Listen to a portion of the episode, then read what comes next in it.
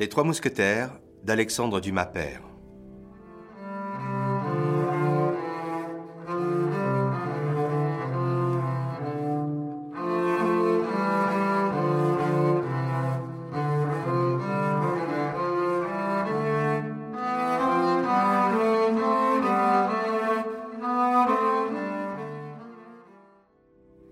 Les Trois Mousquetaires est le plus célèbre des romans d'Alexandre Dumas Père, publié en 1844. Il est le premier volet de la trilogie romanesque dite des Mousquetaires. Le roman raconte les aventures d'un Gascon impécunieux de 18 ans, D'Artagnan, venu à Paris pour faire carrière dans le corps des Mousquetaires. Il se lie d'amitié avec Athos, Porthos et Aramis, mousquetaires du roi Louis XIII. Ces quatre hommes vont s'opposer au Premier ministre, le cardinal de Richelieu, et à ses agents, dont le comte de Rochefort et la belle et mystérieuse Milady de Winter, pour sauver l'honneur de la reine de France, Anne d'Autriche. Avec ses nombreux combats et ses rebondissements romanesques, Les Trois Mousquetaires est l'exemple type du roman de d'épée. Chapitre 1er Les trois présents de M. d'Artagnan père.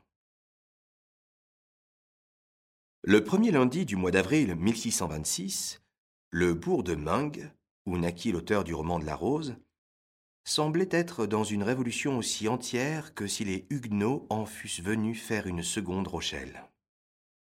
Plusieurs bourgeois, voyant s'enfuir les femmes le long de la grande rue, entendant les enfants crier sur le seuil des portes, se hâtaient d'endosser la cuirasse en appuyant leur contenance quelque peu incertaine d'un mousquet ou d'une pertusane, se diriger vers l'hôtellerie du franc-meunier devant laquelle s'empressait, en grossissant de minute en minute, un groupe compact, bruyant et plein de curiosité. En ces temps-là, les paniques étaient fréquentes, et peu de jours se passaient sans qu'une ville ou l'autre enregistrât sur ses archives quelque événement de ce genre. Il y avait les seigneurs qui guerroyaient entre eux, il y avait le cardinal qui faisait la guerre au roi et aux seigneurs, il y avait l'Espagnol qui faisait la guerre au seigneur, au cardinal et au roi. Puis, outre ces guerres sourdes ou publiques, secrètes ou patentes, il y avait encore les voleurs, les mendiants, les huguenots, les loups et les laquais, qui faisaient la guerre à tout le monde. Les bourgeois s'armaient toujours contre les voleurs, contre les loups, contre les laquais, souvent contre les seigneurs et les huguenots, quelquefois contre le roi, mais jamais contre le cardinal et l'espagnol. Il résulta donc de ces habitudes prises que ce sudit premier lundi du mois d'avril 1626, les bourgeois, entendant du bruit et ne voyant ni le guidon jaune et rouge, ni la livrée du duc de Richelieu, se précipitèrent du côté de l'hôtel du franc-meunier. Arrivé là, chacun put reconnaître la cause de cette rumeur.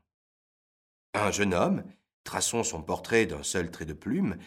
Figurez-vous Don Quichotte à dix-huit ans, Don Quichotte décorcelé, sans aubert et sans cuissard, Don Quichotte revêtu d'un pourpoint de laine, dont la couleur bleue s'était transformée en une nuance insaisissable de lit de vin et d'azur céleste. Visage blond et brun, la pommette, des joues saillantes, signe d'astuce, les muscles maxillaires énormément développés, indice infaillible où l'on reconnaît le gascon même sans béret, et notre jeune homme portait un béret orné d'une espèce de plume. L'œil ouvert et intelligent, le nez crochu, mais finement dessiné, trop grand pour un adolescent, trop petit pour un homme fait, et qu'un œil exercé eût pris pour un fils de fermier en voyage, sans la longue épée qui, pendue à un baudrier de peau, battait les mollets de son propriétaire quand il était à pied, et le poil hérissé de sa monture quand il était à cheval. Car notre jeune homme, avait une monture, et cette monture était même si remarquable qu'elle fut remarquée. C'était un bidet du Béarn, âgé de douze ou quatorze ans, jaune de robe, sans crin à la queue, mais non pas sans javard aux jambes, et qui, tout en marchant la tête plus bas que les genoux, ce qui rendait inutile l'application de la martingale, faisait encore galamment ses huit lieues par jour. Malheureusement, les qualités cachées de ce cheval étaient si bien cachées sous son poil étrange et son allure incongrue que dans un temps où dans le monde se connaissait en chevaux, que dans un temps où tout le monde se connaissait en chevaux, L'apparition du sudit bidé à Meung, où il était entré, il y avait un quart d'heure à peu près, par la porte de Beaugency, produisit une sensation dont la défaveur rejaillit jusqu'à son cavalier. Et cette sensation avait été d'autant plus pénible au jeune d'Artagnan, ainsi s'appelait le Don Quichotte de cette autre Rocinante, qu'il ne se cachait pas le côté ridicule que lui donnait, si bon cavalier qu'il fût, une pareille monture.